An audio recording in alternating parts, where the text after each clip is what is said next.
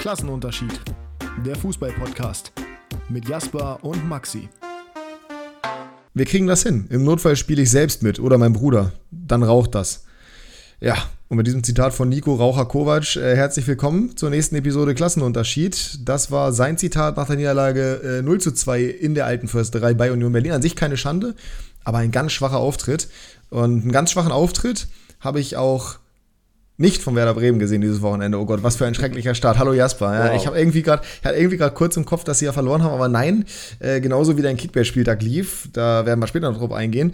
Ähm, ja, ist alles perfekt gelaufen zum Ende der Partie hin und Velkovic hat noch einen Ausgleich gemacht, wa? Es war das erwartet attraktive Spiel auf jeden Fall. Hat richtig Spaß gemacht zuzusehen. Insgesamt geht das 1-1 in Ordnung, obwohl, wenn man sagen muss, wenn eine Mannschaft näher am Sieg war, dann war das schon Leverkusen ein bisschen, muss man schon sagen. Äh, aber beide Mannschaften hatten die Chancen, auf jeden Fall noch mehr Tore zu machen. Also das 1-1 ist nicht unverdient. War auf jeden Fall wieder ein mutiger Auftritt von Bremen. Äh, Zielsetzung war vorher, auswärts ungeschlagen zu bleiben, das haben sie geschafft. Von daher alles gut. Wieder ein spätes Tor. Ähm, sind jetzt auf Platz 1 der Comebacker, habe ich gesehen. Äh, in der Abstiegssaison war es, glaube ich, Platz 17 oder 18. Ich weiß ja. nicht, ob Schalke noch schlechter war, aber das ist auf jeden Fall schon mal ein Riesenunterschied. Ja, die haben ja auch nicht gewonnen. Ne? Ähm, ein Riesenunterschied zur Abstiegssaison bis jetzt. Ich hoffe, das bleibt so. Äh, mal sehen, hat auf jeden Fall Spaß gemacht. das, kann ich, das kann ich gut verstehen. Ja, ich habe äh, tatsächlich nicht viel davon gesehen. Ich habe auf der Trauung, beziehungsweise ich habe die Traurede meines Cousins miterlebt und die ist passenderweise genau um ich glaube 15.50 oder 15.55 sind wir raus. Und 16.15 Uhr ging es dann los und es ging ungefähr, naja, wobei, nee, 16 Uhr ging es los eher. Ein bisschen früher raus. Und ähm, ja, dann war das vorbei und wir haben dann äh, unsere Autos mehr oder weniger weggebracht, oder mein Auto weggebracht zu der Unterkunft, wo wir geschlafen haben, zusammen mit meinem Vater. Und habe dann aufs Handy geguckt, als ich da angekommen bin. Nee, als ich ins Auto eingestiegen bin. Ja, Augsburg führt gegen Bayern, äh, BVB Schalke noch 0 zu 0. Leverkusen stand da, glaube ich, auch noch 0 zu 0, weiß ich gar nicht genau. Fand ich auf jeden Fall alle sehr wild, die Ergebnisse. War viel los dieses Wochenende und man sieht, was passiert, wenn ich nicht Fußball gucke, nämlich ganz merkwürdige Ergebnisse. Ich habe, glaube ich, zwei Punkte gemacht diese Woche bei Kicktipp. ja, ich war auch nicht so gut unterwegs, glaube ich, aber ich hatte auf jeden Fall am Ende noch Hoffenheim gegen Freiburg richtig. Aber ja, Bochum hat dich leider den Heimsieg gegönnt. Ja, das, oh, das, ah, ich auch. 1-0 sogar. Ja, das, äh, ich habe ja 2-1, glaube ich, gesagt, ne? Ich weiß nicht mehr genau. Aber das war richtig ärgerlich, dass die da am Ende noch, naja, es wäre wär gut für Kickbase, weil Martell und Schwebe so keine Niederlage bekommen haben, aber andererseits auch ärgerlich um Lucy. Aber dazu kommen wir später in dieser Folge noch. Wir haben heute ein äh, interessantes Thema und zwar geht es um die sympathischsten Fußballer der Bundesliga. Da reden wir heute in den Top 3 drüber. Das erste Mal seit langer Zeit gibt es mal wieder eine Top 3 und kein Thema, über das wir reden. Dazu werden wir gleich natürlich wieder erzählen, wer unsere Gamechanger dieses Wochenendes waren und vielleicht hat Jasper oder vielleicht habe ich auch eine kurze Quickfire-Frage zwischen zwischendurch noch. Wir werden es erleben und wenn euch das Ganze gefällt, lasst uns gerne positive Bewertungen auf Spotify da. Fünf Sterne, Sterne wahrscheinlich, oder? Sterne, fünf Sterne sind am besten, äh, für, also logischerweise am besten und äh, machen auch am meisten Spaß für euch, würde Trimax jetzt sagen. Dementsprechend, ich würde gerne, bevor wir über die Game Changer reden, nochmal über das Zitat vom Anfang der Folge reden, über das wir jetzt einfach hinweggegangen sind. Ja. Nico Kovac und der VfL Wolfsburg verlieren ein ja, deutliches Spiel im Endeffekt. Äh, deutlich für Union Berlin das Pendel ausgeschlagen. An der alten First 3 an sich meiner Meinung nach keine Schande, weil du durchaus da verlieren kannst. Union ist ja da weiterhin ungeschlagen, generell seit, ich glaube, April nicht mehr verloren. Damals haben sie gegen Bayern verloren oder sogar März, irgendwie sowas um den Dreh. Aber der Auftritt war trotzdem erschreckend schwach. Offensiv war da überhaupt kein Konzept zu erkennen. Das war mehr oder weniger einfach die ganze Zeit nur lange, weite Bälle nach vorne, der englische Spielstil. Und gab aber auch niemanden, der sie wirklich hat festmachen können, weil ein Matcher dafür nicht der richtige Stürmertyp ist. Es gab so viele Situationen, wo ich mir dachte, Mensch, ey, da hättest du jetzt den Ball annehmen und in den Lauf von Brekalo oder von Waldschmidt legen können, aber er hat jedes Mal das Spiel verlangsamt und hinten rumgespielt. Das war generell sehr, sehr auffällig. Wolfsburg mit extrem vielen Abbrüchen. Da stand es, glaube ich, noch 1 zu 0. Riedel Baku könnten Konter einleiten. Geht aber nicht nach vorne, sondern macht die Körpertäuschung in die andere Richtung und bricht ab und geht Richtung eigene Eckfahne.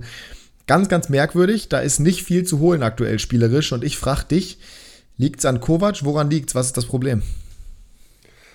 Wenn das jetzt so einfach zu beantworten wäre, also dass sie. Dafür sind wir doch im Podcast hier mit viel Halbwissen. Ja, eben. Wir haben keinen Anspruch auf Richtigkeit, hast du mal gesagt. Richtig, ist auch ähm, so. Dass sie deutlich unter den Ansprüchen und unter den Möglichkeiten spielen, ist ja offensichtlich. Dass man auch gegen Union vielleicht mal ein Spiel hat, wo man vielleicht nur ein, zwei Chancen hat, ist auch völlig okay, weil das mit die beste Abwehr der Liga ist. Aber das war trotzdem so blutleer. Das war mit Leipzig für mich die Enttäuschung des Spieltags auf jeden Fall spielerisch. Das ähm, habe ich auch nicht gesehen, passenderweise. Ich habe nur das Ergebnis ja, das gesehen, habe mich äh, gefreut für Gladbach. Katastrophal, katastrophal. Ähm, schwierig. Also ganz genau so einen Ansatz habe ich jetzt auch nicht, weil sie haben ja eigentlich das Spielermaterial. Lange Bälle ist natürlich nicht das perfekte Mittel, gerade gegen Union. Äh, was willst du da machen? Ne? Die, die Haudegen da hinten, die Leuchttürme, die hauen die auf jeden Fall raus. Mit drei Innenverteidigern vor allen Dingen. Also, ich glaube, ich will jetzt nichts Falsches sagen, aber ich finde den Track Record von Kovac auch nicht so beeindruckend, wie er manchmal gemacht wird. Klar hat er den DFB-Pokal geholt mit Frankfurt, das war eine Riesenleistung. Naja, der war jetzt bei Monaco auch nicht schlecht. Also bei Bayern war er ja auch nicht ja. katastrophal. Also ich, ich, ich sag mal so, ähm, der Ansatz ist, ich habe, glaube ich, eine Chance von Wolfsburg gesehen. Das war Maxi Arnold mit rechts. Das war auch relativ knapp. Das war in der ersten Halbzeit. Ich bin aber auch in der ersten Halbzeit noch eingeschlafen. Äh, bin erst während der Interviews, ja, bin erst während der Interviews aufgehört. Wie gesagt, ich war den Tag davor auf einer Hochzeit, war aber relativ fit tatsächlich sogar. Äh, musste auch zwei Stunden fahren. Das heißt, es war wirklich in Ordnung. Aber das Spiel hat mich, nachdem ich, ich war davor baden und danach habe ich dieses Spiel so dermaßen eingeschläfert, dass ich wirklich auf der Couch eingepennt bin. Da war richtig viel Energie im Raum. Ich habe dir den Snap geschickt mit meiner Freundin und meinem Hund, die auch neben mir gepennt haben. Ähm, und in der zweiten Halbzeit war auch wirklich, da war ja gar nichts zu holen. Und ich denke mir halt, Vielleicht stellt er die falschen Spieler auf, vielleicht ein bisschen das falsche System. Ich würde ihm aber, und das hat tatsächlich weder auch Schmatke gemacht, noch zum Beispiel Maxi Arnold, ich würde ihm gar nicht einen großen Vorwurf machen, weil du hast bei dieser Mannschaft halt einfach wirklich keinen Kampf. Ich glaube, taktisch ist das nicht mal so schlecht. Taktisch ist da grundsätzlich erstmal was da in meinen Augen. Ich habe ihn zwar bei Kickbase, aber dass Josip Brekalo Startelf spielt, liegt nur daran, dass er Kroate ist. Es gibt keinen anderen Grund dafür. Ich finde generell ist ein bisschen komisch, welche Leute spielen und welche Grundordnung sie da spielen. Ich finde auch, man müsste normalerweise, wenn du einen Matcher vorne drin hast, mit Doppelspitze spielen. Mamouche am besten dahinter und nicht auf dem Flügel. Aber was in erster Linie fehlt, ist einfach dieser Siegeswille und der Kampfeswille. Die gehen ja. nicht in die Zweikämpfe, die haben keine Energie. Auch wenn die nach vorne spielen, das ist immer so planlos und immer so, da ist gar kein Glaube in dieser Truppe. Das musst du da reinkriegen und ich weiß nicht, ob Kovac da allein für verantwortlich ist. Muss man vielleicht mal einen Mentalcoach oder sowas holen oder irgendeinen Anreiz schaffen oder einfach mal wirklich durchrotieren, richtig extrem, weil in meinen Augen ist Kovacs Track Record zwar nicht so super beeindruckend, aber er ist auch deutlich besser als das, was Wolfsburg gerade spielt. Und das ist ja jetzt nicht die erste Saison, bei der der Start so schlecht ist. Ich habe gestern leider Gottes einen Tweet gesehen von Manu Thiele, dessen Takes ich, also, naja, dass die Frauen-Bundesliga losging, ist ja toll, aber naja, ist, ist, ein, ist ein, ja, ich möchte gar nicht weiter darauf eingehen. Auf jeden Fall hat mich, naja, egal, ja. Ähm, Gut, dass, der, dass die VfL Frauen besser spielen als die Männer, das ist aktuell. So, darauf wollte ich hinaus, genau. Also. Genau das wollte, genau das wollte ich. Nee, also teilweise komische Meinung, teilweise aber auch gute Meinung, aber die Aussage, und das, das gibt halt der VfL aktuell her, und das finde ich so traurig, das macht mich richtig sauer. Der VfL Wolfsburg macht trotz dieser Kaderqualität es aktuell möglich, die Frage zu stellen, ob Florian Kofeld wirklich so ein schlechter Trainer ist. Und das geht nicht. Das geht beim oh. besten Willen nicht. Also, er hat wirklich die Frage gestellt, nachdem Van Bommel und Kofeld es auch nicht geschafft haben, schafft es Kovac auch nicht, liegt es vielleicht nicht nur am Trainer? Ja, natürlich liegt es nicht nur am Trainer, es ändert aber nichts daran, dass Kofeld und Van Bommel beide absolut schlecht sind. Und Kovac ist es offensichtlich nicht so. Also, und das finde das also macht mich richtig. Seite dass diese These aufgestellt werden kann, dass diese These aufgestellt werden kann, macht mich nachhaltig sauer und das liegt nur am Spielermaterial des VfL Wolfsburg. Der Einzige, der gestern mich überzeugt hat, war Van de Ven in der Innenverteidigung. Der hat ein gutes Spiel gemacht. Also ich gebe dir recht, dass Kovac auf jeden Fall ein besserer Trainer ist als äh, Kofeld und Van Bommel. Ey, hör auf, du bist verliebt in Kofeld. Hör mir auf mit dem, wirklich. Nee. Du hast da keine legitime Meinung zu als Veteraner. Äh, Fakt ist aber, spielerisch hat sich nichts entwickelt seitdem, ne? Mm. Das ist Fakt. Ja, das, ja, richtig. Also aber ich, du kannst. Das heißt äh, stopp, nicht, dass Kofeld ein guter Trainer ist, das sage ich nicht. Nee, nee, ist, heißt es auch nicht. Ich finde es auch beeindruckend, wie wenig spielerisch sich äh, weiterentwickelt hat. Aber ich glaube auch einfach, dass das gerade. Also, ich glaube, wie gesagt, spielerisch sehe ich da die Grundidee. Spielerisch ist nicht das Problem. Das Problem ist, dass die keinen Glauben haben, keinen Kampf und keinen Elan der, fußballerisch, auch wenn nicht alles klappt, die Ideen, die Ansätze sind gut. Die Umsetzung und wie es dann wirklich am Ende rauskommt, das ist ganz, ganz schwer. Also ich habe wirklich ein paar Situationen gesehen, wo ich mir dachte, ja, das ist an sich gut gespielt. Die Idee dahinter sehe ich. Aber wenn du halt überhaupt kein Selbstbewusstsein hast und aktuell läuft da ja gar nichts zusammen, auch wenn sie jetzt gerade gegen Frankfurt gewonnen haben, aber das war ja auch jetzt nicht spielerisch hochklassig, dass du dann einfach vielleicht nicht glaubst, dass du in Berlin irgendwas holen kannst, wenn halt auch die erste richtige, na, wobei, die hatten schon vorher zwei Chancen durch Jordan, die er versiebt, aber wenn dann so das Ding reingeht, das kann ich schon verstehen, dass dann so ein bisschen der Funke einfach nicht da ist, dass du sagst, ja komm, wir drehen das jetzt hier. Wo Berlin Verpeil generell nie verliert zu Hause. Verpeile ich gerade irgendwas oder sind außer Brooks und Wehorst eigentlich noch alle da, die auch unter Glasner Champions League gespielt haben? Ja, also, das kannst du jetzt ja nicht so richtig in Kontext setzen, weil die waren in der Champions League ja auch in einer sehr schlechten Gruppe sehr, sehr schlecht unterwegs. Aber sie Oder sind sehr, sehr in die Champions League gekommen. Das ist ja erstmal das. Ja, sie sind in die Champions League gekommen, das ist richtig. Aber ich gucke gerade mal kurz nach. Was haben sie denn da? Also ich erinnere mich gerade nur an Brooks und Wehorst in der Startelf. Ich weiß nicht, ob ich irgendwen vergesse. Ja, wir gucken vorsichtshalber nochmal nach. Aber ich bin der Meinung, also ja, kann schon grundsätzlich sein. Aber ich bin der Meinung, dass die natürlich sich, also die haben sich natürlich generell extrem vom System her verändert und so weiter und so fort. Ja. So Abgänge, Zugänge. Äh, ja, abgegangen. Das ist 21, 22. Ja, das ist ja maßgeblich, ne? Weil er wurde ja da entlassen. Was im Nachgang auch eine sehr dumme Entscheidung war übrigens. Also sie haben Brekalo ausgeliehen gehabt. Ja, Weghorst ist weg. Kruse ist wieder weg. Aber das zählt nicht wirklich. äh, Xaver Schlager ist weg. Und der hat Ah, ja, okay. der, Ja, okay. der ist ein richtiges Puzzlestück, meiner Meinung nach, weil Ja, der war ja auch Fall. die gesamte letzte Saison nicht da. Ja. Ja, Babu ist weg, aber ja, wobei Babu war auch stark unter Glasner, meine ich, ne?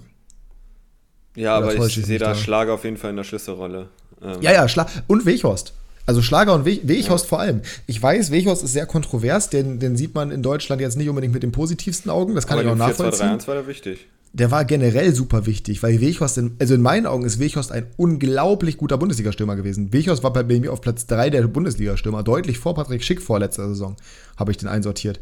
Also nach, äh, nach Lewandowski und Haaland kam bei mir direkt Wout Weghorst. Das, das ist einfach ein brutal, den hatte ich auch vor Silva gesehen. Das ist ein brutaler Stürmer gewesen, weil der hat trotz seiner Größe ein gewisses Tempo mitgebracht, eine extreme Kaltschnäuzigkeit, gut in der Luft, relativ technisch auch noch stark, beidfüßig. Das geht den aktuell ab, weil ein Matcher halt nicht so die Kante ist und weil ein Matcher ein anderer Stürmertyp ist. Weghorst war halt wirklich dieser Wandspieler, den du aber auch mal schicken könntest. Und ein Matcher ist halt kein Wandspieler. Ein Matcher weiß, wenn er den Ball annimmt, überhaupt nicht, was er damit machen soll. Also zumindest sieht es so aus. Kann sein, dass seine Statistiken das irgendwie widerlegen und ich sehe normalerweise Wolfsburg auch nur in der Konferenz. Das heißt, ich kriege nicht mal so alles mit.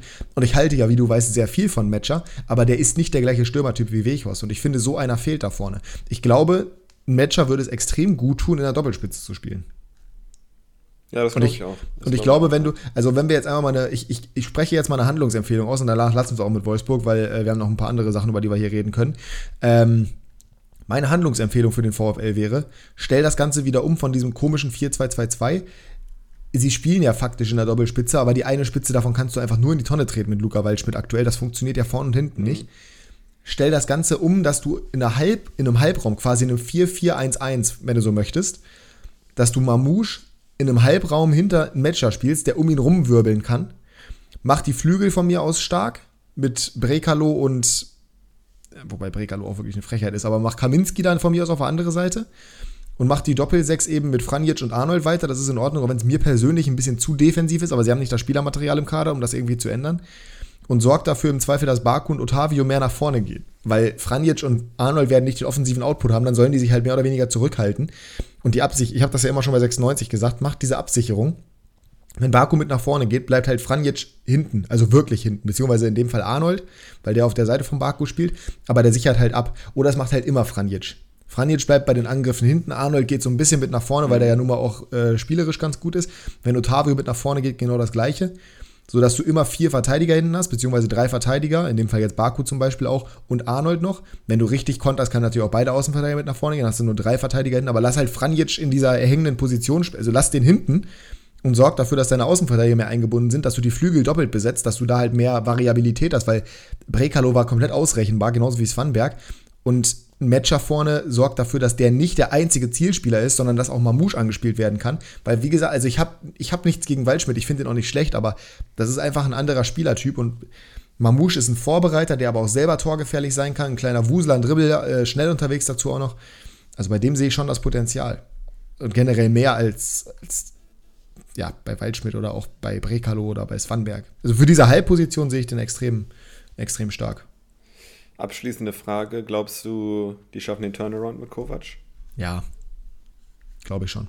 Also ich habe dir nicht umsonst vor nein, der Saison. Was unterschiedliches sagen. Na, sehr gut. Du wirst wahrscheinlich recht behalten. Ich habe mir nicht umsonst vor der Saison in die Champions League getippt. So, von daher mal gucken, was da wirklich noch passiert. Aber ich glaube, ähm, da das Vertrauen in ihn ja da ist, ne, Schmatke hat das auch nochmal betont, dass jetzt nicht irgendwie der Trainer in den Wind gestellt wird. Ähm, ich glaube, da, ich glaube, das wird schon. Okay. Was ein großer Fehler war in meinen Augen übrigens, Asta Franks gehen zu lassen. Das hätten sie nicht machen dürfen. Schlager war, war schon die eine Sache. Den hattest du doch als Breakout-Star, oder so? Ja, ja, ja, wird er jetzt auch bei Milan halt. Blöd gelaufen. ähm, Schlager zu verlieren war schon die eine Sache, weil Schlager neben ähm, Arnold war auch schon eine gute Kombination. Aber Wrangs gehen zu lassen, der wirklich der designierte Nachfolger gewesen wäre, in meinen Augen, weil er technisch gut ist und sich mehr ins Offensivspiel hätte einbringen können. Er hätte so, äh, Arnold hätte so den Deep-Lying Playmaker machen können, so Xabi Alonso-Style, weil schnell ist er ja nicht. Aber wirklich einfach von tief raus das Spiel steuern und Wrangs so ein bisschen mehr in der offensiveren Rolle. Ja, haben sie verkackt. Blöd gelaufen. Jetzt haben sie halt nicht mehr das Spielermaterial da. Weil wirklich, du kannst ja niemanden daneben stellen. Was willst du machen? Arnold kann das nicht. Arnold ist da weder dribbelstark noch schnell genug für und hat nicht den Offensivtrieb. Franic kann ich noch nicht richtig einschätzen, aber ich glaube auch nicht. Und Gila Vogia wohl wahrscheinlich auch nicht. ne, das war ja auch, haben wir ja eben schon gesagt, als Schlager ausfiel letztes Jahr, war der Gila Vogia der Partner neben Arnold und das war. Also vielleicht kann vielleicht kann Svanberg das. Ja, natürlich. Vielleicht kann Svanberg das auch, aber der spielt gerade Flügel. Dann stell halt Franjic wieder raus und stell Svanberg dahin. Vielleicht kann der das. Vielleicht kann der diese Rolle übernehmen. Weil er hat ja offensichtlich, sonst würde er ja nicht auf dem Flügel spielen, hat ja offensichtlich Offensivqualitäten. We shall see. Also ich glaube aktuell nicht dran, aber den, die Qualität im Kader haben sie auf jeden Fall. Mal sehen, ob sie das dann noch abrufen. Die Qualität im Kader haben sie und wir dürfen auch nicht vergessen, es war trotzdem immer noch Union Berlin. Das ist ein schwerer ja. Gegner. Jetzt haben, haben, sie Länderspielpause und danach kommt ein Heimspiel gegen Stuttgart, die jetzt ja gerade auch nicht so gut unterwegs sind. Das, das heißt, muss ein Sieg sein für Wolfsburg. Das muss ein Sieg sein und ich glaube, das, genau, ich glaube, das wird auch ein Sieg sein. Ähm, gut, dann sind wir damit durch. In der Bundesliga, über die Bayern könnten wir theoretisch reden, aber ich glaube, da wird sich genug dran abgearbeitet. Das war halt ein Betriebsausfall oder ein Betriebsunfall und gerade sind sie generell sehr schlecht drauf. Die werden trotzdem Meister werden und auch mit deutlich Vorsprung, bin ich mir hundertprozentig sicher. Das Einzige, wo man da reden könnte, ist, ähm, und jetzt haben wir sieben Spieltage gespielt, ist Sadio Mané ein Fehleinkauf? Noch nicht, nein. Also, auch wenn er ein Weltklasse-Spieler ist, er braucht auch glaube ich, ein bisschen Eingewöhnungszeit in dem System. Das ist ja auch nur mal nicht das 4-3-3, was er jahrelang gespielt hat. Ich glaube immer noch weiter an ihn. Ich glaube, er ist trotzdem noch der Unterschiedsspieler bei Bayern. Oder kann es sein? Ähm, ich würde ihm einfach noch ein bisschen Zeit geben, sich an die Laufwege zu gewöhnen und so. Ja, ich bin der Meinung, dass der Fehler darin liegt, dass man plötzlich wieder 4-2-3 einspielt. Ja, ich meine, am Anfang haben sie ja 4-2-2-2, glaube ich, gespielt. Ne? ja, und das müssten geklappt. sie auch weitermachen. Genau. Das ist der große Fehler. Ich weiß nicht, warum er es umgestellt hat. Ich, weiß, ich, ich kann es wirklich nicht verstehen. Vielleicht, um Sané in dieser Zehnerrolle zu haben, was ja auch verständlich ist. Sané ist sehr umtriebig auf der Position. Aber dann muss Sané in den sauren Apfel beißen und muss halt, ich meine, dann stell ihn halt, dann stell Musiala, wobei du hast ja auf beiden Seiten, mit Masraui und mit Davies hast du ja offensiv starke Außenverteidiger. Das heißt, er kann sich ja in die Mitte, er kann ja in die Mitte gehen. Er kann ja da hinziehen. Naja. Aber dass, wenn du jetzt gerade siehst, dass Sané auf A10, Müller außen, Musiala außen, Mané als alleinige Sturmspitze, du brauchst eine Doppelspitze. Pack Müller neben Mané und lass Musiala und Sané auf den Außen wirbeln. Und die halt immer wieder ins Zentrum ziehen. Aber das, es klingt immer alles so einfach, aber ich verstehe wirklich nicht, warum er das umgestellt hat. Ich weiß es nicht. Weil es ja am Anfang so gut funktioniert und seit er es umgestellt hat, ja. glaube ich, funktioniert es nicht mehr. Es wird also irgendeinen Grund so, geben, weil dumm ist er ja nicht.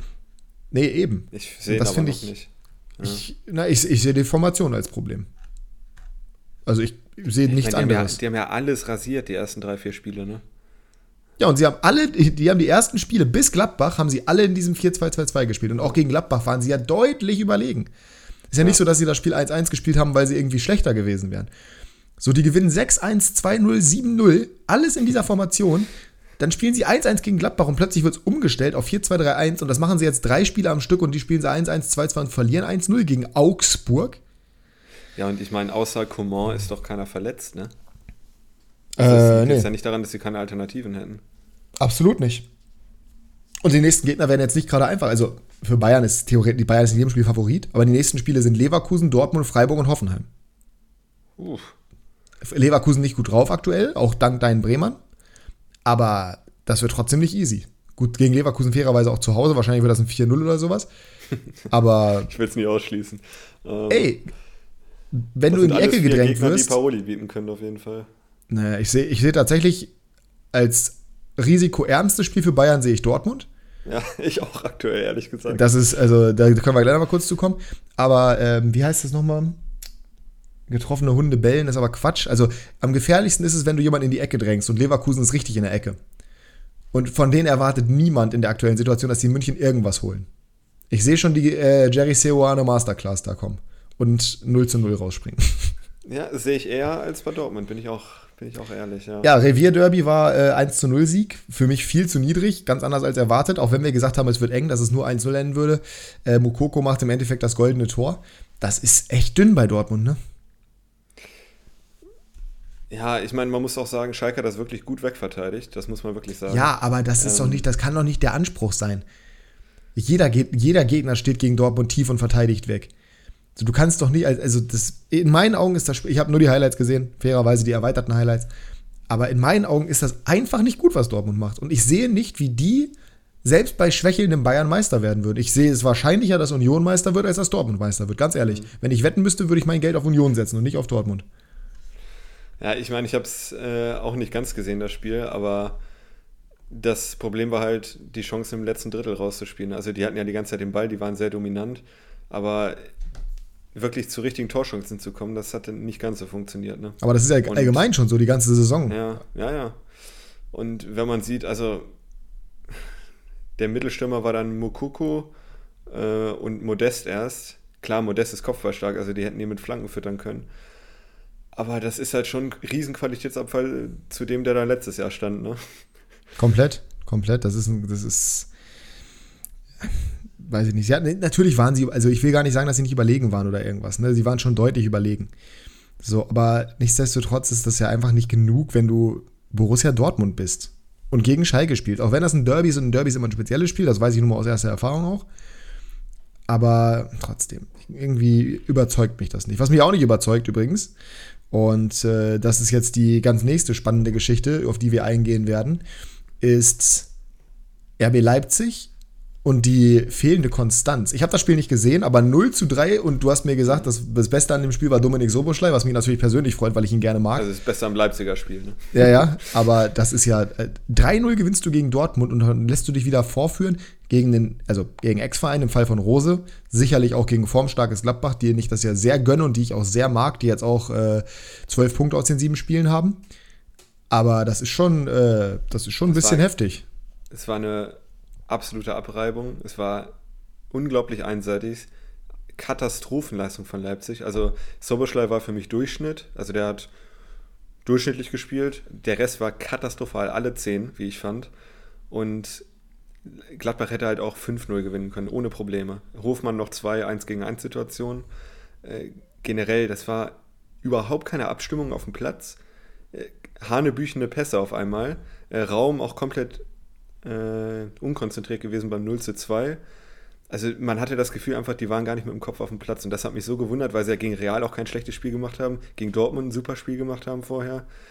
Es kam wirklich so out of nowhere. Ich dachte irgendwie, die hätten sich jetzt ein bisschen gefangen unter Rose, aber das war wieder wirklich wie, also vergleichbar zum Frankfurt-Spiel meiner Meinung nach, wo sie auch chancenlos waren.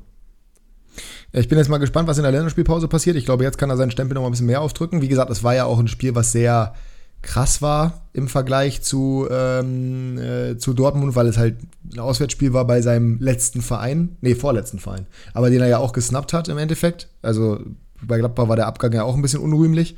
Mhm. Hm, weiß ich nicht. Also finde ich schon, finde ich schon heftig. Ähm, bin ich gespannt, wie es da weitergeht. Ich glaube, da wird nach der Länderspielpause der Turnaround kommen. Aber aktuell Tabellen 12. mit 8 Punkten. Die Liga ist extrem eng beieinander, witzigerweise.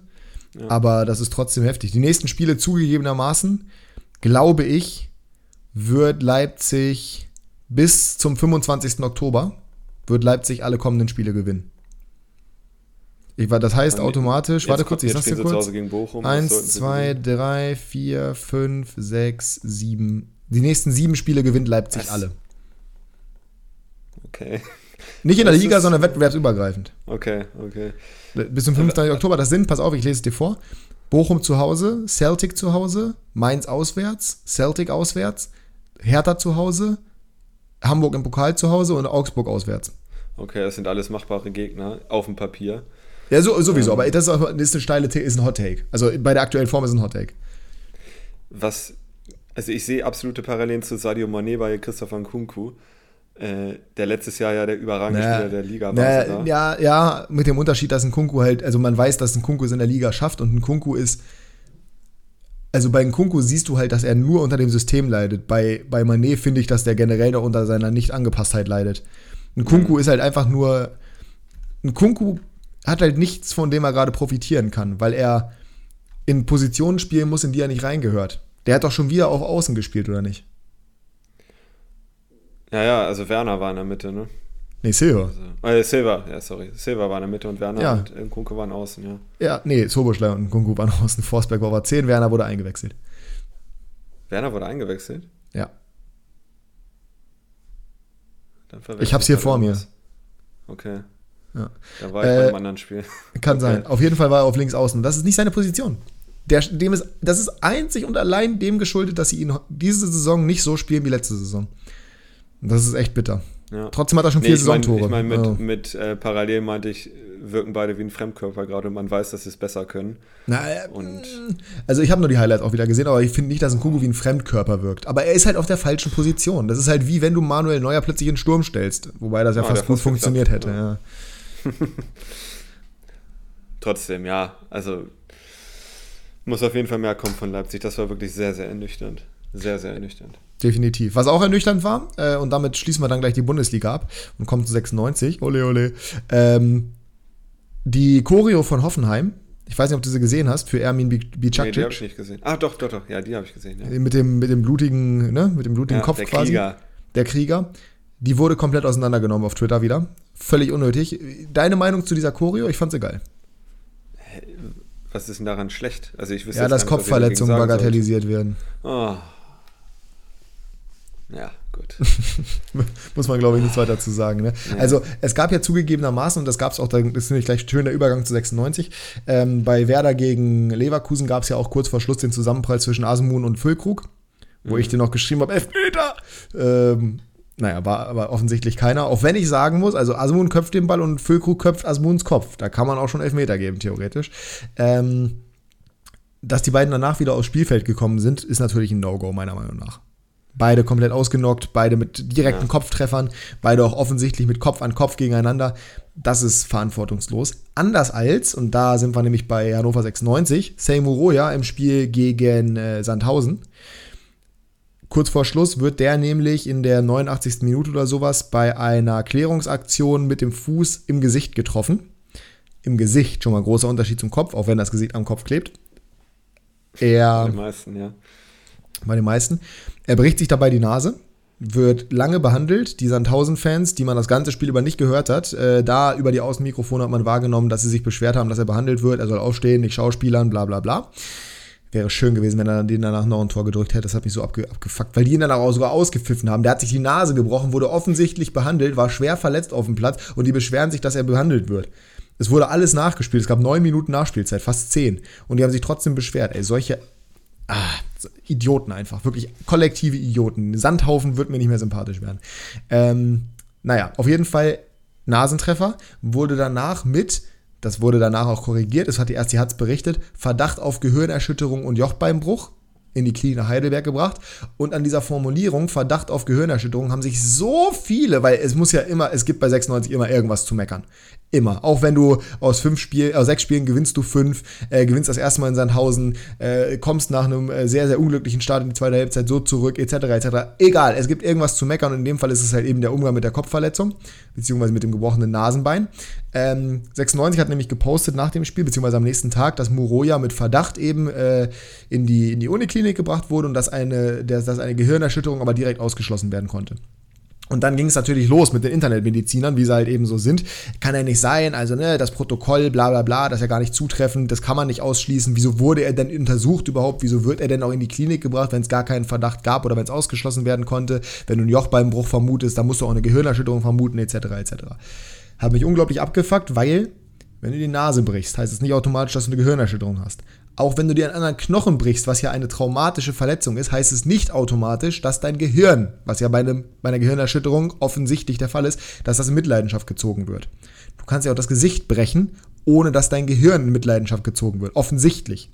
Und dass das wieder so in, also du hättest ihn nicht nochmal raufschicken müssen. Es wurde durch dieses Protokoll offensichtlich ausgeschlossen, hat 96 auch gesagt, dass eine Gehirnerschütterung vorlag. Das wurde kritisiert. 96 wurde dafür kritisiert, dass sie gesagt haben, dass es ausgeschlossen wurde. Das verstehe ich nicht. Wozu machen die denn diese Tests? Dass die nicht ausreichend sind immer, meiner Meinung nach auch. Und dass es dafür gerade bei Kopfverletzungen ein größeres Protokoll geben müsste und eine größere Awareness. Alles gekauft, wie in der NFL zum Beispiel, wo die ja so ein richtig weites Protokoll haben, so richtig viele Sachen, die die erstmal erfüllen müssen. Wobei das natürlich auch nochmal ein bisschen anderer Sport ist. Aber dazu sagen, 96 hat was falsch gemacht, weil sie sagen, dass eine Hirnerschütterung ausgeschlossen werden konnte und er wieder gespielt hat, verstehe ich nicht. Vor allem, er wollte ja offensichtlich selber wieder aufs Feld. Mhm. So, und da, ja, da, wobei, da, ja, gut, das letzte, das würde ich ein bisschen mit Vorsicht genießen. Dabei. Wenn du eine Gehirnerschütterung ausschließt und der Spieler sagt, er möchte wieder aufs Feld und du kannst nicht mehr wechseln, dann lass ihn machen. Ich finde es auch nicht gut, aber das ist seine Entscheidung in dem Moment. Und wenn sie die Gehirnerschütterung nicht ausgeschlossen hätten und er hätte wieder gespielt, hätte ich das verstehen können. Aber sie wurde ausgeschlossen und es wurde auch später bestätigt, dass er keine Gehirnerschütterung hat. Also warum der Aufschrei? Wenn er jetzt eine gehabt hätte, dann könnte man kritisieren. Aber jetzt haben sie doch alles richtig gemacht. Die Mediziner haben alles richtig gemacht und werden trotzdem dafür kritisiert. Ich verstehe das nicht.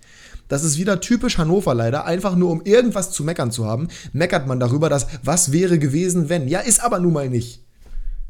Das, ich verstehe das nicht. Wie gesagt, größere Awareness bei Kopfverletzungen, absolut. Füllkrug gegen Asmun, bestes Beispiel. Letzte Saison bei Schalke, nee, vorletzte Saison bei Schalke war das doch auch irgendwie, oder, nee, bei Bielefeld war das auch mit den Kopfverletzungen, wo sie mehrfach das Pech hatten hintereinander ja. in den Spielen. Alles gekauft. Aber nicht in diesem partikulären Beispiel. In dem Fall kannst du wirklich nur die Fans, in Anführungsstrichen Fans, von Sandhaufen kritisieren. Die wurden ja auch bestraft mit null Punkten dann. Ähm Völlig zu Recht.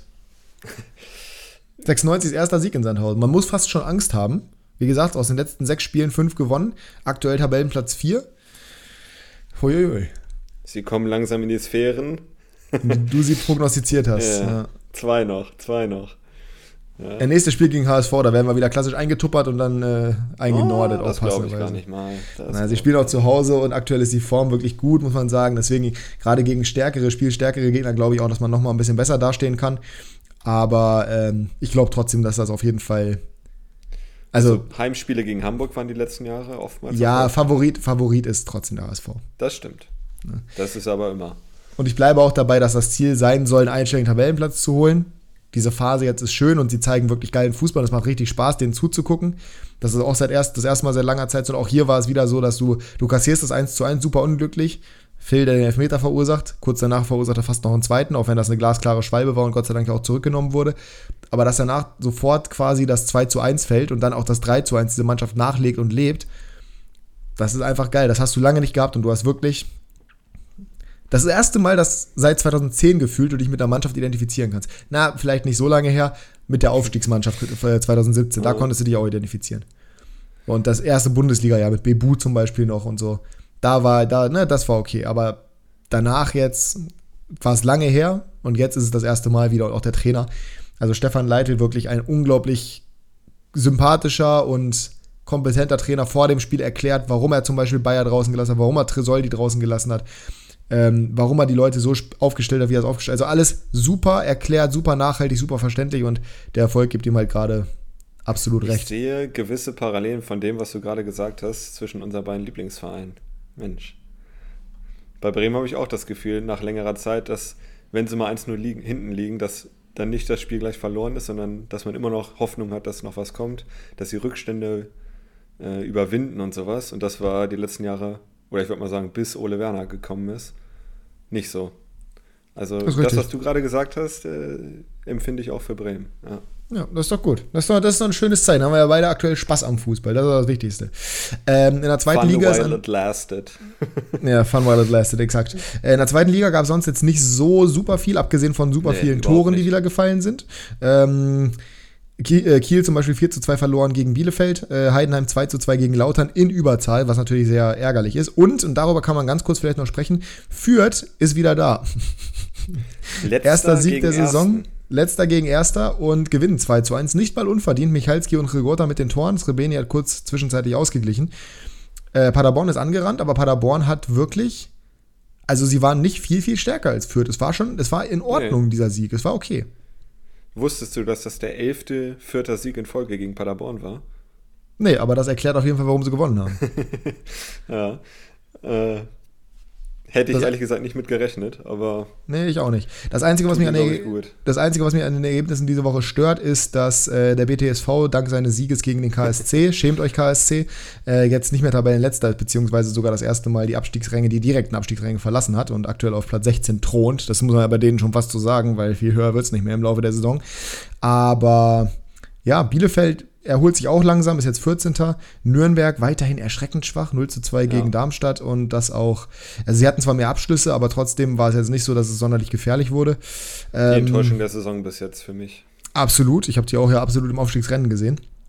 Und auch durchaus überraschend, Regensburg, für mich zumindest, Regensburg gewinnt äh, 2 zu 0 gegen St. Pauli, einfach durch gnadenlose Effizienz. Ich habe das Spiel äh, komplett, also komplett in der Konferenz, aber trotzdem komplett gesehen. Mhm. Und es hat eigentlich nichts darauf hingewiesen, dass Regensburg dieses Spiel gewinnt. Also wenn du das Ergebnis nicht gesehen hättest, einfach nur das Spiel gesehen, hättest du gesagt, ja, nö, also hier muss ja Pauli führen. Nee, also Regensburg wirklich mit einer super disziplinierten Leistung defensiv, mit einer sehr effizienten Art und Weise offensiv und während letzte Woche im Kickbase-Podcast passenderweise noch äh, Andreas Albers angezählt wurde, macht er hier einen Doppelpack. Und äh, das ist ja meistens so. Irgendwie, wenn Janni sagt, den solltest du nicht mehr, nicht mehr halten, dann äh, trifft er und dann performt er auch. Ähm, also niemals auf Janni hören, ist meine, meine Aussage dahinter.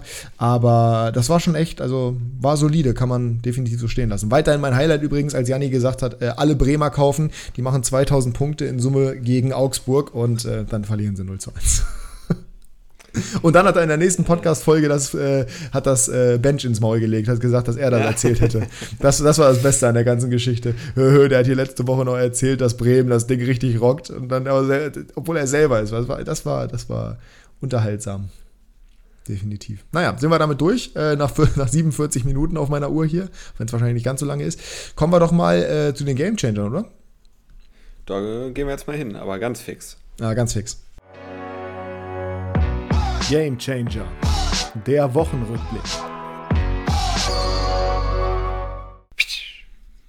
Oh Mann, oh Mann, dieses Geräusch. Immer weiß ich dann, wann ich wieder anfangen kann mit der, mit der Tonspur. Äh, dann darfst du auch loslegen mit deinem ersten.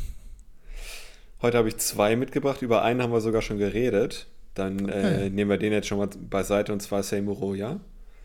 Ein Tor, eine Vorlage gemacht. Ähm, war für mich der Unterschiedsspieler in dem Spiel. Ich weiß nicht, ob du mir da zustimmst, aber äh, war auf jeden doch, Fall doch. sehr wichtig und war ja ein enges Spiel, deswegen war es jetzt nicht das 4-0 und das 5-0, was er vorbereitet hat und war für mich der Unterschiedsspieler in dem Spiel. Ja, kann man, kann man definitiv so sagen. In der ersten Halbzeit hätte auch Phil Neumann oder hat, hat Phil Neumann sich definitiv dafür beworben. Ähm, der hat wirklich eine ja. super Partie gemacht, war auch bei Kickbase unglaublich relevant, irgendwie über 100, 100 Punkte in der ersten Halbzeit schon. Mm, leider Gottes hat er das Ganze dann mit einem Elfmeter, der sehr unnötig war und sehr unglücklich, weil in meinen Augen, ich weiß nicht, wie du das siehst, aber ich glaube, das war die gleiche, also die gleiche Begründung, wo man ihn hätte nicht geben können, äh, wie bei Dembele gegen Davies, weil er muss mit dem Fuß da nicht hingehen. Das ist bei dem Elfmeter ja. Davies gegen Dembele, ist das auch genau das Gleiche. Er tritt absichtlich aus, um einzufädeln er muss mit dem Fuß da nicht hin. Er würde mit dem Fuß da normalerweise nicht hingehen, wenn der Gegner da nicht wäre. Und das gleiche war es halt eben auch in dem Fall bei, wir hatten das nochmal, wer war nochmal derjenige, der gefault wurde? Ach so, natürlich, einer der Ken-Zombie-Brüder. Ähm, er muss mit dem rechten Fuß da nicht hintreten, macht es aber nur, um getroffen zu werden. Aber das ist genau wie Handspiel. Das ist halt so eine, das ist halt so schwierig, ja, das eben, zu entscheiden. Ja. Du kannst den geben, Hauptsache er hat den zweiten nicht gegeben. Der auch von, also dann, der hat auch so über 100 Kickbase-Punkte gemacht, trotz Elfmeter verschuldet und nicht, nicht zu null aber äh, und gelber Karte. Aber der, ich glaube, wenn er einen zweiten Elfmeter noch verschuldet hätte, dann hätte er sie auch nicht mehr retten können. Das wäre dann, das wär echt schlecht. Ja, ich habe nur kurz den Kickbase-Feed gesehen, da minus 45, äh, minus 10 für gelbe Karte, minus 45 äh, und dann nochmal minus 50 wegen Rot oder sowas. Ja, ja, ja, das war, das war ja, Wahnsinn. Er hätte bei den zweiten Elfmeter gelb-rot bekommen, aber Gott sei Dank war es nicht der Fall. Also da habe ich wirklich, da war ich gerade passenderweise kurz draußen mit Dexter, also habe die Szene erst gar nicht gesehen, bin hochgekommen und habe äh, gesehen, ach du Scheiße, was passiert denn hier? Videobeweis. Aber äh, Gott sei Dank nach der ersten Wiederholung, die ich gesehen habe, wusste ich, okay, das wird kein, ja. das wird kein äh, Elfmeter geben. Ja, zu Recht. Ja. Ähm, dann starte du mal mit deinem ersten. Äh, ja, ich finde das tatsächlich diese Woche gar nicht mal so einfach, weil viele Ligen bzw. viele Spiele in dieser, in dieser Woche definitiv anders ausgegangen sind, als ich gedacht hätte. Ähm, mein erster Gamechanger ist der, der das komplette Spiel auch entschieden hat, und zwar Mergim Berisha. Und den würde ich als Gesamtgamechanger für den gesamten FC Augsburg sehen. Das kann man so sehen, ja. Was Berisha für eine Präsenz mitbringt, was der für eine Leidenschaft mitbringt, was der für eine Gefahr mitbringt und vor allem eine Qualität, das steht Augsburg doch sehr gut zu Gesicht. Und anders als Dimirovic sehe ich den wirklich als Upgrade in der Offensive. Ähm, von daher, ich bin gespannt, was von dem noch kommt in dieser Saison. Aber er hat gegen Bayern auf jeden Fall sein Potenzial angedeutet und in den Spielen davor ja auch schon. Hat, glaube ich, gegen Bremen auch vorgelegt, wenn ich mich nicht täusche. Von ja, daher. Ich wollte gerade sagen, äh, wenn man auf die nackten Zahlen guckt, vor dem Bremen-Spiel hatten sie fünf Torschüsse in vier Spielen oder so, ne? Genau. Und äh, jetzt die beiden Spieler 1-0 gewonnen, seitdem er da ist, ne? Ja, ich bin äh, ziemlich positiv und bin gespannt, wie das, wie das weitergehen wird. Hast du noch einen zweiten Gamechanger mitgebracht? Ich habe noch einen aus La Liga mitgebracht. Ah, ja, sehr gut. Ähm, und zwar, wenn man jetzt aufs Ergebnis guckt, denkt man, okay, alles wie gewohnt, aber Betis hat sich sehr schwer getan gegen Girona. 1-0 hinten gelegen und dann kam Borja Iglesias mit dem Doppelpack und hat das Game gechanged. Äh, für den Favoriten, ganz klar, aber äh, die haben sich wirklich sehr, sehr schwer getan und sind jetzt auf dem dritten Platz durch den Sieg und dank Borja Iglesias. Ja, das äh, kann, man so, kann man so machen. Ich habe tatsächlich keinen zweiten Gamechanger heute mitgebracht. Von daher, äh, wir können quasi weitergehen. Premier League haben wir jetzt noch gar nicht drüber gesprochen, sind ja auch einige Spiele dieses Wochenende immer noch ausgefallen. Aber da kann man zumindest mal kurz eine Honorable Mention für Fulham insgesamt machen, die innerhalb von sechs Minuten 0 zu 1 gegen Nottingham in 3 zu 1 umgedreht haben. Dann noch 2 zu 3 zwar, aber trotzdem gewonnen. Ganz, ganz wichtig, sind jetzt aktuell Sechster in der Tabelle, ist auch sehr, sehr stark, muss man so sagen. Und äh, auch kein Gamechanger, aber nachdem sie ja nun mal zurückgelegen hatten und es unentschieden stand zwischenzeitlich, dass Son mal eben auch in 13 Minuten ja. Hattrick schnürt und äh, Leicester fachgerecht eintuppert dass der Lupenrein eben nicht. Das ist nämlich genau der Punkt. Er hat nämlich nicht Kopf rechts und links gemacht. Ich hasse es, wenn das falsch gesagt wird. Ein lupenreiner Hattrick ist, wenn du ein Tor mit rechts, eins mit links und eins mit dem Kopf machst. Aber Drei Tore hintereinander hat er gemacht in einer Halbzeit. Ein Hattrick, einen normalen Hattrick einfach. Weil wenn er, äh, wenn er drei Tore schießt, ist das kein richtiger Hattrick. Es muss ein Hattrick ist, wenn du drei Tore direkt hintereinander machst. Glaube ich zumindest. Müsste irgendwie so, müsste irgendwie so stimmen. Ähm, aber auch sehr, sehr stark zurückgekommen, nachdem er ja die, letzte, die letzten Wochen eher in der Kritik stand, weil er noch nicht getroffen hat. Kann man so. Und vor allem waren die ersten beiden Tore auch wirklich schön. Also, ja, die absolut. war dann Formsache, aber die ersten beiden waren wirklich gut. Ja, hat er richtig stark gemacht. Ähm, wo wir bei schönen Toren sind, da können wir eigentlich direkt zum Tor der Woche übergehen. Ja. Ähm, welches ist denn deins? Ich bleibe gleich bei dem Spiel. Ah, sehr gut. Dass du es gesagt hast. Und zwar äh, Madison hat zum 2 zu 2 ja, getroffen. Oh, ja, schönes Tor. Äh, hat ihnen leider nicht viel geholfen, weil sie 2-6 verloren haben, aber äh, zum zwischenzeitlichen 2-2. Madison war jetzt kein Distanzschuss oder sowas, aber es war technisch einfach richtig, richtig gut gemacht. Genau ins lange Eck, äh, ja, gezirkelt nicht, aber ich weiß nicht, wie man das nennt, gechippt. Gewämst. Ja, auch nicht.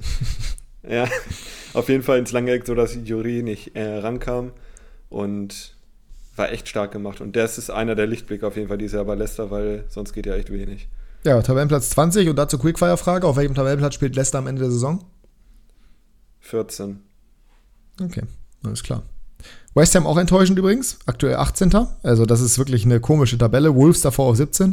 Und wenn du nach vorne guckst, auf, äh, auf, auf 9 Brentford und auf 6 Fulham. Ne? Schon. Und Brighton auf 4 weiterhin, mit einem Spiel weniger. Ich weiß noch, in der Abstiegssaison, in der letzten Abstiegssaison von Fulham war das ja wie Norwich, ne?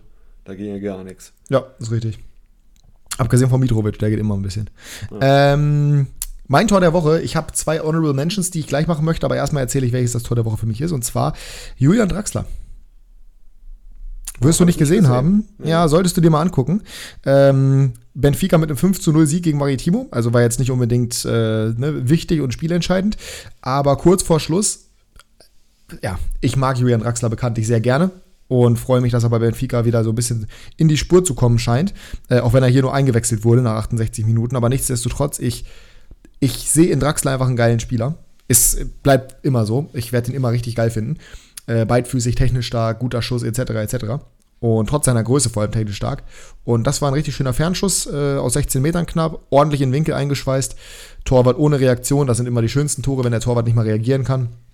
Ähm, ja, musst du dir mal angucken. Kann ich dir gleich mal vielleicht, ja, wenn ich es finde, wenn ich es finde, kann ich es dir auch nochmal zukommen lassen. Die Honorable Mentions, die ich geben möchte, sind einmal Seymour Roya ähm, das du ja gerade schon erwähnt hast, das Tor. Mhm. Super, äh, super gespielt, super rausgespielt. Hätte ich vielleicht genommen, wenn nicht Shima Okoroji Dreves völlig die Sicht genommen hätte. Also sonst wäre der Ball auch nicht reingegangen, weil er ging eigentlich zentral auf den Mann, aber äh, Dreves hat nicht gesehen, wo er hingeht, weil halt Okoroji direkt im Blickfeld stand. Und äh, zweite Honorable Mention, Rodrigo mit seinem Tor gegen Atletico gestern. Gott sei Dank haben sie gewonnen nach den rassistischen Eklats, nicht nur im Vorfeld des Spiels, wo Vinicius Junior verboten wurde zu tanzen, sondern auch direkt vor dem Spiel, wo unter anderem mit einer, ähm, ich sag mal, kolonial nicht so oder äh, völkerrechtlich nicht ja. ganz so einwandfreien also. Puppe.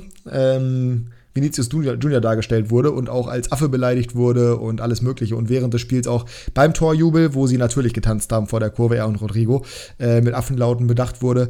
Atletico einfach genau der Schwanzwein, wie man sich ihn vorstellt. Ähm, ja, aber super schöner Chipball von Chuameni. Vorher klasse Solo von äh, Fede Valverde, der in absoluter Topform ist, später auch das 2 zu 0 nachlegt. Äh, dann kommt Vini an den Ball, dann Chuameni, toller Chipball in den 16er und da steht Rodrigo und netzt den Volley ein mit einem Selbstverständnis, dass du auch mal an den Tag legen musst. Also auch ohne Benzema gewinnt die dieses Spiel, was ich nicht gedacht hätte. Ähm, und aktuell weiterhin flawless, jedes Spiel gewonnen in La Liga, neun Spiele jetzt in Folge generell gewonnen. Es sieht richtig gut aus und auch diese junge Mannschaft macht richtig, richtig Spaß. Was ich nicht erwartet hätte, dass es so gut laufen würde zu Saisonbeginn, aber das ist einfach Real Madrid, wie man sich wünscht. Also ich mir zumindest. Ja.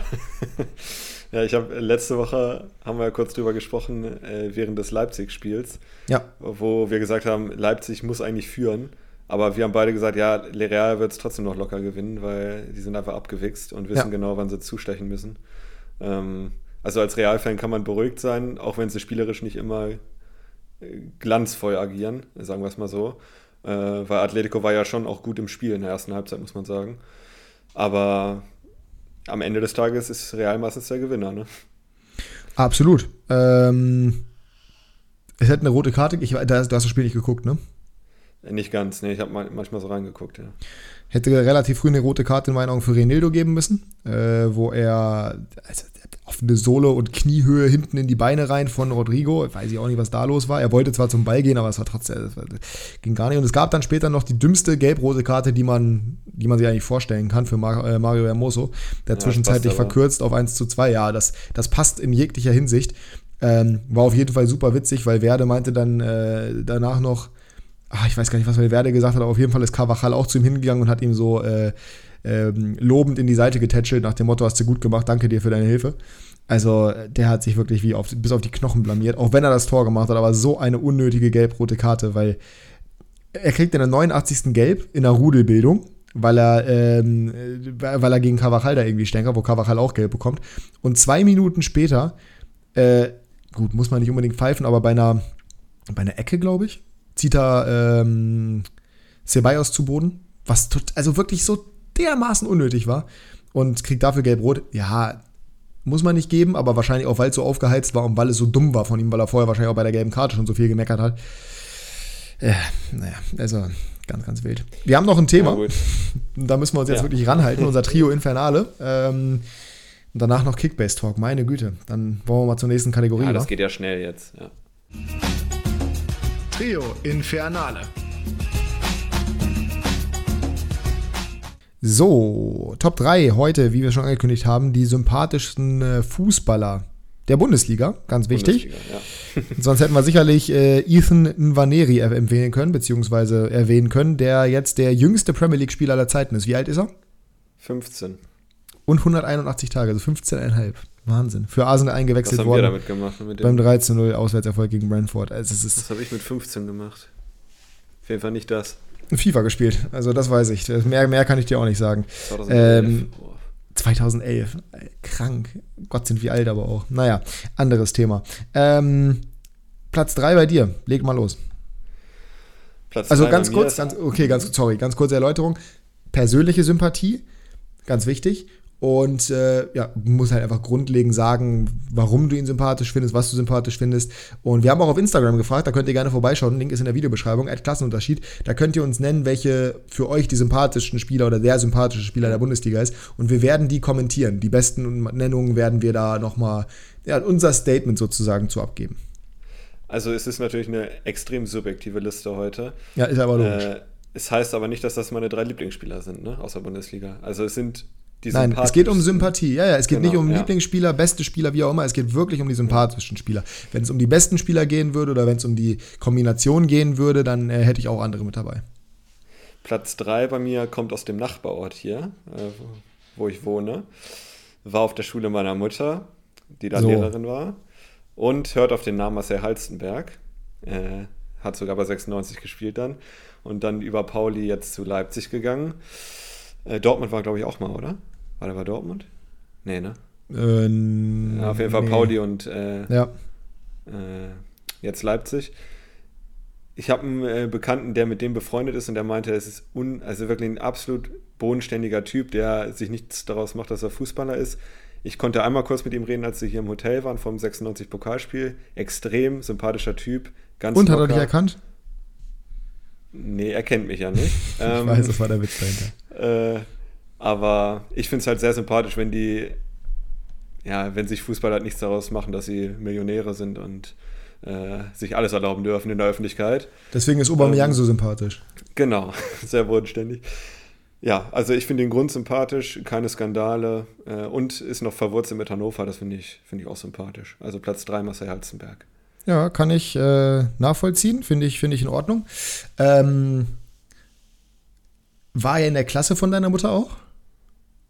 Nee, meine Mutter hatte ihn nicht als Schüler, nee. Ah, okay, okay, okay. Weil sonst, weil man erinnert sich immer an seine Lehrer. Also Lehrer erinnern sich nicht mehr an dich irgendwann, logischerweise, die haben zu viele Schüler, aber du erinnerst dich immer Ja. an deine Lehrer. Das heißt, wenn du jetzt gesagt hättest, der hätte deine Mutter gehabt und er hätte jetzt, du hättest jetzt gesagt, hier, äh, die Frau hm, hm, hm, ist doch deine Lehrerin gewesen, dann hätte das sicherlich funktioniert. Vor allem, weil deine Ja. Mutter ja auch eine sehr sympathische Frau ist. Das muss man ja auch mal Absolut. so ne, positiv Viele hervorheben. Grüße. Viele Grüße an der Stelle. Ähm, ich hätte ja gerne. Nee, die Honorable Mention mache ich am Ende. Ähm, wir haben übrigens nicht über Herthas Last, sehe ich hier gerade zufällig in, meiner, in meinen Notizen. Wir haben nicht Ja, über die. nicht Thema. Ich weiß, über die Last-Minute-Punktverlust von Hertha gesprochen, aber das, äh, da hätte man auch noch mal Gamechanger nennen können, äh, der Halbzeitpfiff, weil das war in dem Spiel auf jeden Fall für Hertha der Gamechanger. Wahnsinn. Ähm, mein Platz 3, ich, wobei ich habe keine richtige Reihenfolge dabei, äh, Dominik Soboschlei. Der nächste Mann, mit dem du auch ein Bild gemacht hast, als die in Hannover waren.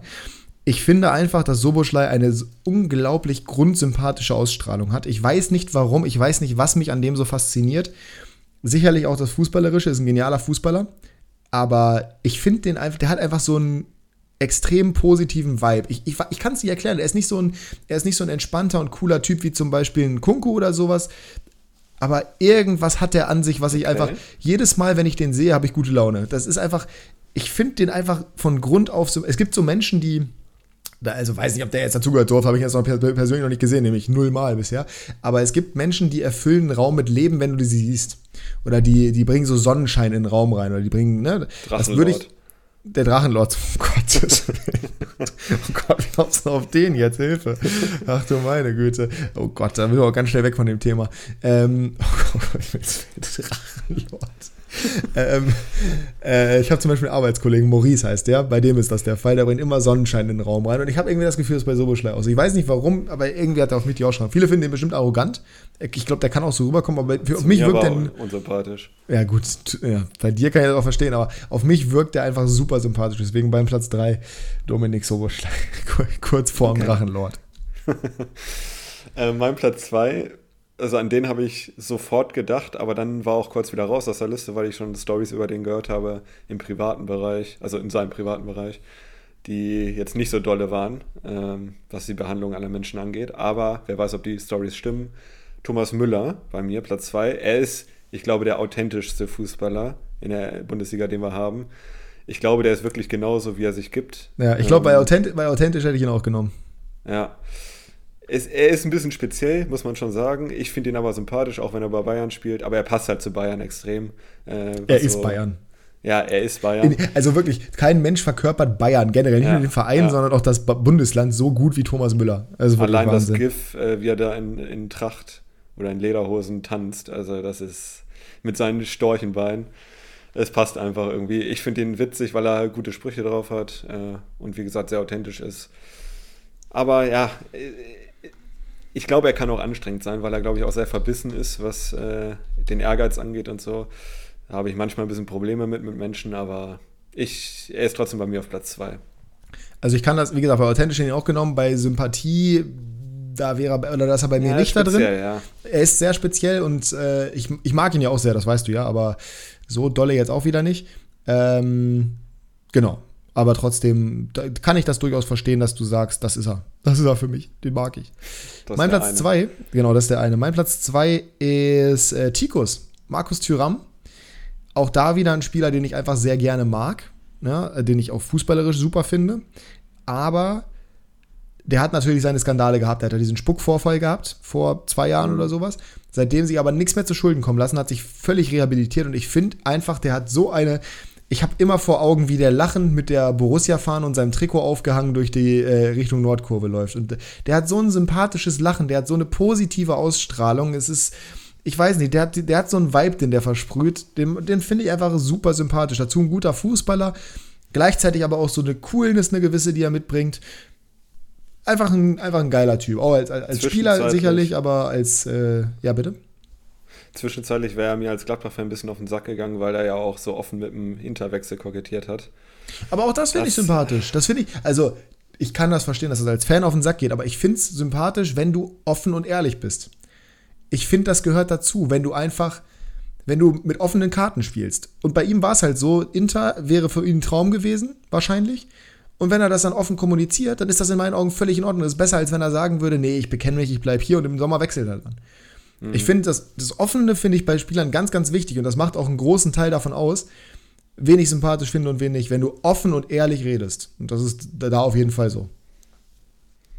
Wer auf jeden Fall immer offen und ehrlich ist, ist mein Platz 1. War für mich sofort klar. Okay. Kein Bremer. Bei mir war es ganz kurz, bei mir war es tatsächlich ja. kein, also mein Platz eins ist mir als allerletztes eingefallen, sogar nach meinen Honorable Mentions. Echt? Okay. Ja. Ähm, kein Bremer, aber ein Ex-Bremer, äh, ah, ja, der, immer noch, der immer noch äh, Gastbeiträge bei der Deichstube schreibt, sich immer noch extrem identifiziert mit dem Verein und wirklich für mich äh, das Paradebeispiel eines Sympathieträgers ist, und zwar Nils Petersen. Ah, ist ja, für mich ja, unfassbar sympathisch, extrem bodenständig. Und mit dem könnte ich mir halt vorstellen, auch mal zwei Stunden einfach zu quatschen. Das kann ich mir bei vielen anderen nicht vorstellen, glaube ich. Aber mit dem, ich glaube, das ist einfach einer, auch wichtig, wie ich schon vorhin gesagt habe, der bildet sich nicht darauf ein, dass er äh, Fußballer ist. Einfach für mich, ja, für mich der Sympathieträger und äh, immer noch sehr, sehr gern gesehen in Bremen, obwohl er jetzt schon sechs Jahre nicht mehr da ist, glaube ich. Ja, aber ähm, einfach auch zu Recht. Einfach auch, also ja. ich habe tatsächlich als erst, der Hintergrund war der, das kann ich ja ganz kurz mal sagen, warum wir diese Kategorie heute machen, war Timo Baumgartel gestern. Ne? Ich habe dir das ja vorgeschlagen. Der Grund war Timo Baumgartel, der ja nun mal nach seiner Krebserkrankung jetzt wieder da ist und wieder Fußball spielt und einfach auch besungen wurde, völlig zu Recht von der alten Försterei und einfach auch extrem sympathisch wirkt und extrem sympathisch rüberkommt. Ähm, das muss man schon sagen. Ich habe aber auch sofort an Nils Petersen gedacht. Ich, ich finde ihn jetzt, ich habe keine so große Verbindung zu ihm. Ich finde ihn jetzt nicht so super toll. Aber ich kann komplett nachvollziehen, dass du gerade als Ex-Bremer ähm, ihn da in deiner Liste so weit oben hast. Definitiv. Finde ich mhm. völlig legitim. Und äh, ja, deswegen äh, plus eins von mir an der Stelle. mein Platz eins allerdings ist ein ganz anderer Spieler und da spielt seine Nationalität mit rein, dass ich den sympathisch finde. Da spielt mit rein, dass er einfach ein super lockerer Typ ist. Da spielt auch mit rein, dass ich äh, wahrscheinlich dadurch, dass er bei einem Verein spielt, der mir jetzt nicht so super nahe geht, ich nicht so viele Hintergrundinformationen habe. Errate doch mal, ich weiß, ich weiß dass du es weißt, Wobei, aber rate äh, doch mal. Das letzte jetzt wieder nicht, sonst hätte ich Radetzky gesagt. Es ist Radetzky. Ah. Ach Mensch. Ja. Echt? Ich hab, das ist dein Platz 1? Ja, das ist mein Platz 1. Ich habe nicht so viele Hintergrundinformationen über Leverkusen, ich kriege jetzt nicht so viel mit, aber immer wenn ich Interviews von dem höre, immer wenn ich den generell so sehe, alles die Sprüche von, ist einfach ein grundsympathischer Typ. Ich bin ja generell großer Fan von Finn. Das wissen ja die meisten hier mittlerweile, die den Podcast regelmäßig hören. Äh, großer Finnland-Fan, großer Fan der finnischen Kultur, großer Fan von Finnen Finn generell. Finn Bartels eher nicht so, aber auch, auch der ist in Ordnung. Äh, und Radetzky ist einfach ein super sympathischer und ehrlicher und entspannter Typ und äh, ja, auch der. Ja, einfach, der, in der Hand. Genau, und auch das ist wieder diese Ehrlichkeit, die ich so schätze, der nicht so tut, ja, ja. ich bin, ich bin zwar Vollprofi, aber natürlich trinke ich mal ein Bier. Hallo, ich mag es halt gerne zu grillen und zu äh, ein Bier zu trinken und so. Und das finde ich geil, das mag ich gerne und deswegen ist äh, Radetzky mir zwar als letztes eingefallen erst, warum weiß ich nicht, aber ähm, bei mir trotzdem ganz klar auf Platz 1 mhm. der sympathischsten äh, Spieler. Gehe ich nicht dagegen. Ja, das ist auch äh, mir persönlich ein Anliegen, weil das wäre jetzt un ungern, ja. weil ich ja bei deinen auch überall zugestimmt habe. Genau. Ne? Damit äh, haben wir dann diese Liste. Ihr könnt gerne uns eure schreiben, wie gesagt, auf Instagram, Klassenunterschied. Wir kommentieren das Ganze dann auch und sagen, wie wir das sehen. Das ist natürlich super subjektiv, das heißt, wir werden euch das nicht kaputt reden.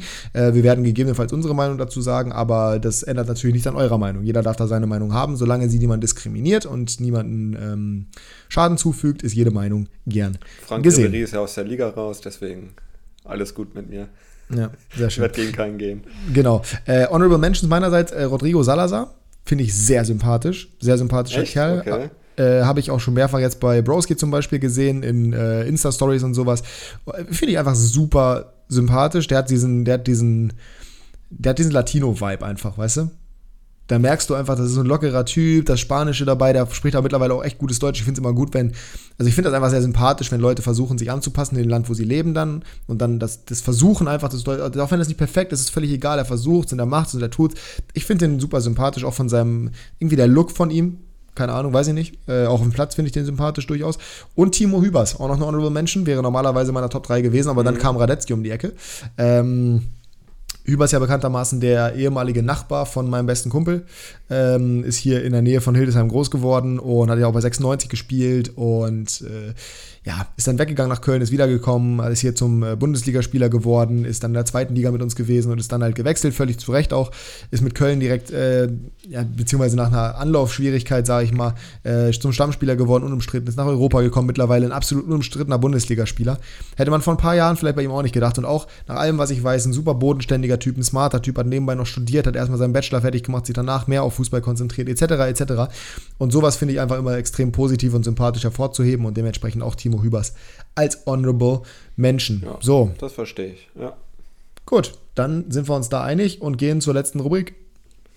Abfahrt. Kickbase Breakdown.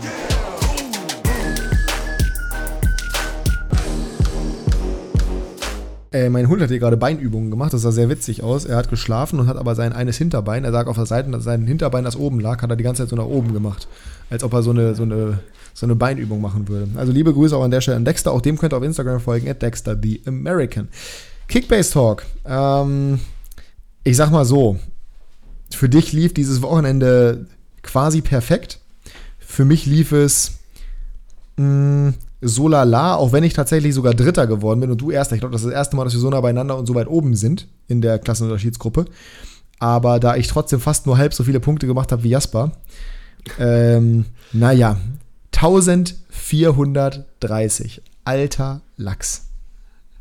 Ja, und äh, man stelle sich vor, Riemann kriegt nicht dieses Last-Minute-Gegentor dann sieht es nochmal anders aus. Dann hätte ich ja. 1500 geknackt. Man muss natürlich dazu sagen, dass du äh, mit Jonas Hofmann allein schon 382 Punkte gemacht hast, also auch den MVP des Spieltags besitzt.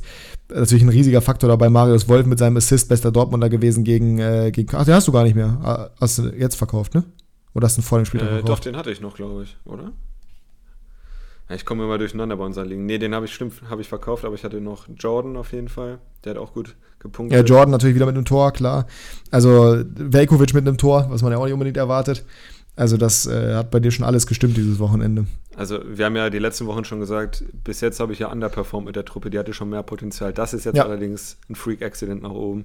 Absolut. Äh, das, das erwarte ich jetzt nicht jede Woche, aber äh, die Truppe war auf jeden Fall besser als, ich glaube, ich war Zehnter oder Elfter vorher. Ähm, jetzt bin ich Sechster.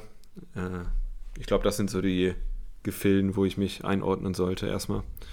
Das, äh, ja, aber du hast ja auch, super geklappt. Du hast nur 1100 Punkte Rückstand auf Platz 1, von daher, da ist ja alles, da ist ja alles drin. Ja. Grundsätzlich auch dieses Wochenende, äh, liebe Grüße an Lukas, der ähm, ja weiterhin auch trotz seiner 519 Punkte hier, also mein bester Kumpel tatsächlich, ne, der ehemalige Nachbar von Timo Hübers, der weiterhin letzter bleibt in unserer Gesamtwertung. Ähm, Jannis ist Zweiter geworden, Spieltag, 1055 Punkte, ist auch in der Gesamtwertung jetzt vorbeigezogen am reüssierenden Schnabeltier und äh, Schnabelrüssel, wie ich ihn gerne nenne, und dementsprechend auf Platz 1 mit 5671. Ich bin auf Platz 3 insgesamt und auch im Spielplatz auf Platz 3.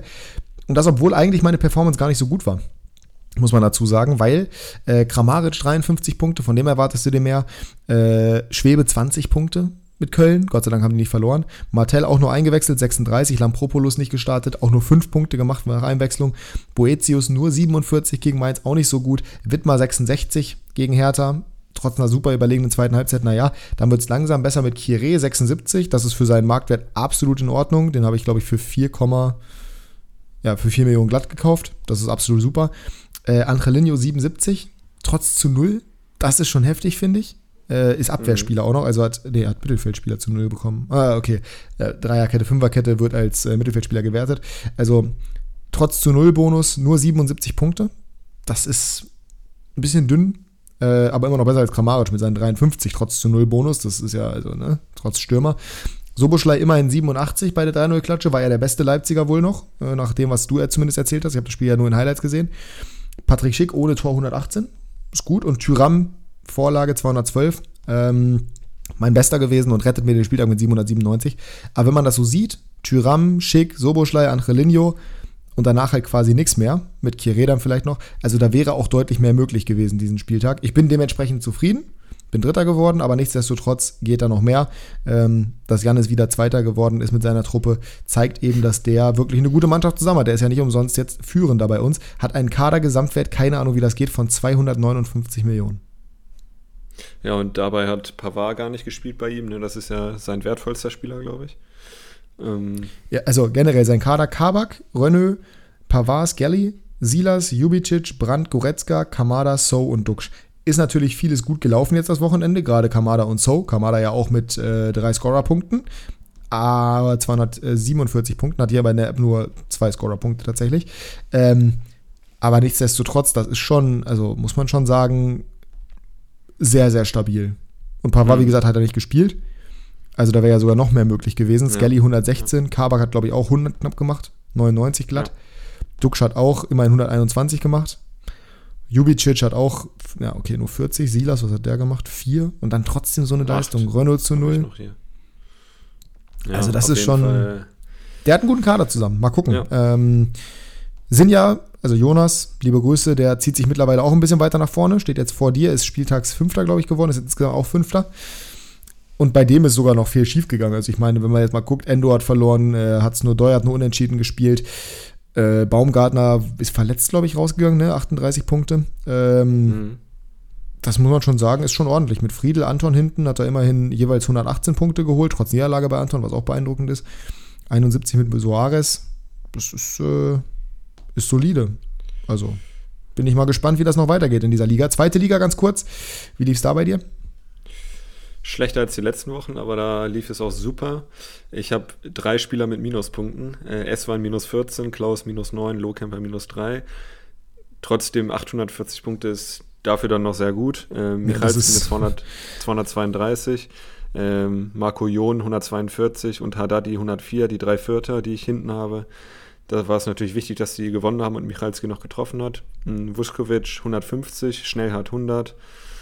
Äh, nur Scheinberg hat mich dieses Wochenende enttäuscht mit 35 Punkten. Der hatte die letzten Wochen, äh, kann ich mal kurz durchgehen, 266, 247, 206, 165, 60. Und jetzt 35, das ist schon deutlich schlechter, aber dem natürlich man, geschuldet, dass Paderborn nicht so gut gespielt hat im Vergleich genau. und äh, Fürth es eben das Leben sehr schwer gemacht hat. Ne? Aber trotzdem, ja. wenn man es trotzdem mit mir vergleicht, ich bin Achter geworden mit 617, das ist in Ordnung, aber trotzdem nicht mein Anspruch. Und bei mir ist wirklich auch viel wieder schiefgegangen. Also Vasili mit 16 Punkten als Keeper, Piccini mit 16 beim 1 zu 3 gegen Rostock, auch bitter, weil der echt ein gutes erstes Spiel gemacht hat. Magdeburg habe ich mir echt was ausgerechnet. Obermeier, normalerweise auch eigentlich ein solider Punkter, 9 gegen Fürth. Mhm. Kevin Sessa hat gar nicht gespielt für Heidenheim, der war nicht mal im Kader, aus was für Gründen auch immer plötzlich. Ähm, Schuster 54 immerhin, das ist in Ordnung bei 2 Millionen Markwert. Schuler von Magdeburg trotz Niederlage und trotz kein Tor oder Torbeteiligung 56 Punkte. Lepiniza beim 4-2-Sieg äh, mit 84 mit gelber Karte ohne Scorer. Okoroji 90 auch in Ordnung bei Niederlage. Tomalla 93 äh, mit Assist. Paccarada 96 trotz Niederlage, aber wurde auch früh ausgewechselt. Das ist natürlich sehr, sehr ärgerlich gewesen für mich. Und Neumann trotz Elfmeter verschuldet und gelber Karte mein bester Spieler mit 103. Ja, also gut. auch da ist noch Luft nach oben. Ich bin jetzt nicht traurig darum. Ich habe mir jetzt ähm, Papella geholt für Sessa.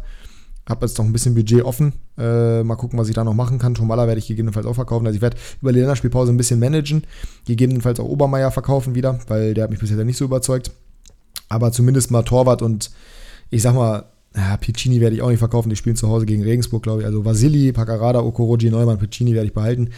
Lepinjica wahrscheinlich auch von Bielefeld, ansonsten ist alles mehr oder weniger zur Disposition, aber das ist schon, das ist schon okay. Läuft aber nicht so gut wie meine anderen zweiten Liga und da, wenn ich den direkten Vergleich habe, tut es halt doch schon weh und das werdet ihr gleich verstehen, warum. 1287 Punkte. 232 Michalski, 201 Köhn, 182 Beste, 167 Zieler, 152 Rigotta, 103 Neumann, 97 Pieringer, 93 Tomalla, Wegesser 44, Sessa nicht mal gespielt, auch da. Mhm. Also trotzdem 1200 und Piccini 16er in der Liga auch. Ich habe 1, 2, 3, 4, 5, 6 Scorer in der Liga. Oder mehr sogar? 1, 2, 3, 4, 5, nee, 6 Scorer. Das ist schon, das ist schon nicht so schlecht. Das ist schon stark, wenn ich mal vergleiche. Ich habe vier äh, mit den 1430 Punkten, aber vier Tore halt, keine Vorlage.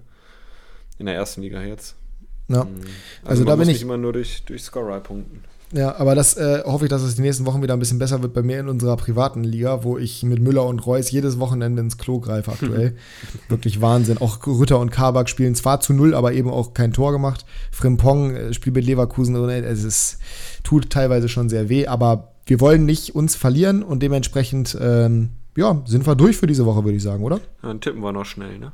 Tippen wir noch die Spieltage eben kurz durch. Championship hast du nicht gespielt, ne? Äh, doch, ich glaube schon. Warte mal. 834 war jetzt auch nicht so stark.